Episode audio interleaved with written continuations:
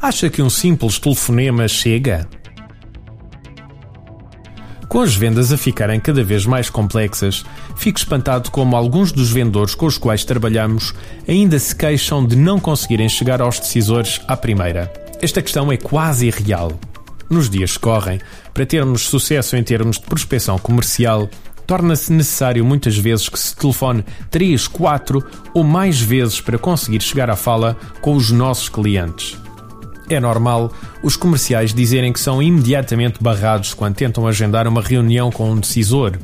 O problema que aqui se verifica prende-se com o facto das telefonistas e assistentes estarem hoje em dia treinados para farejar comerciais. Se do outro lado lhe parece que está um comercial, tentam imediatamente saber mais e se a pessoa começa a vacilar, então barram mesmo o acesso. Ora, a que é que nós chamamos vacilar?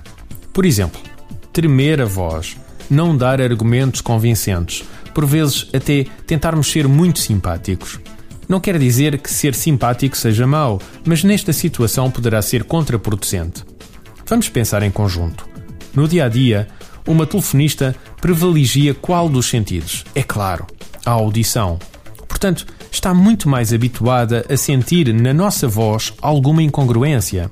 Nesse sentido, o que vamos dizer e, acima de tudo, como vamos dizer, são fundamentais para chegar à fala com os decisores. Agora vamos pensar novamente em conjunto. Se alguém lhe ligar a perguntar qual o nome do diretor comercial ou geral e logo a seguir vos pedir para passarem a chamada, o que é que acham que vai acontecer?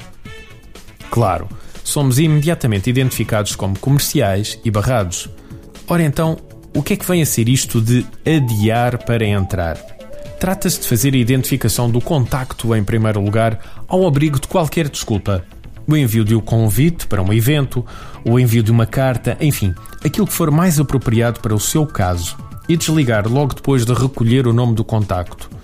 Pode não parecer a forma mais eficiente de trabalhar em termos comerciais, mas o facto de não querermos comer o bolo todo de uma só vez só vai permitir ter mais sucesso quando, a seguir, ligarmos para falar com o decisor.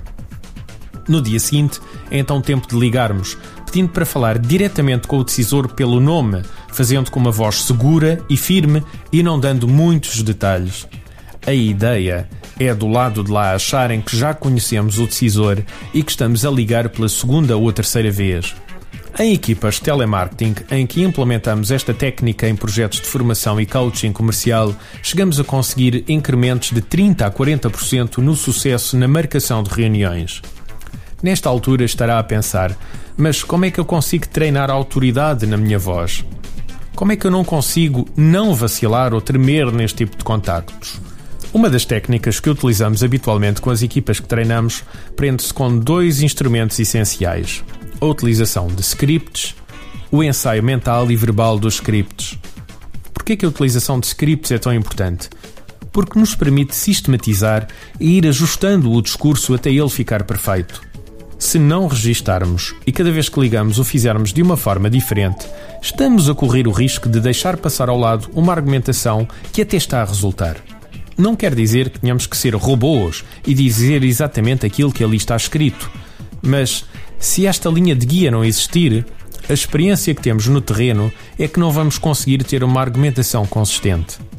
No caso do ensaio, recomendamos que seja feito de uma forma mental e verbal não só devemos gravar a nossa argumentação para um gravador ou então no PC, como idealmente o deveríamos fazer quando estamos numa chamada real. A segunda componente do ensaio é a componente mental. Feche os olhos e imagine que está a fazer a chamada telefónica com o telefone na mão, a pessoa a responder e ensaie isto mentalmente.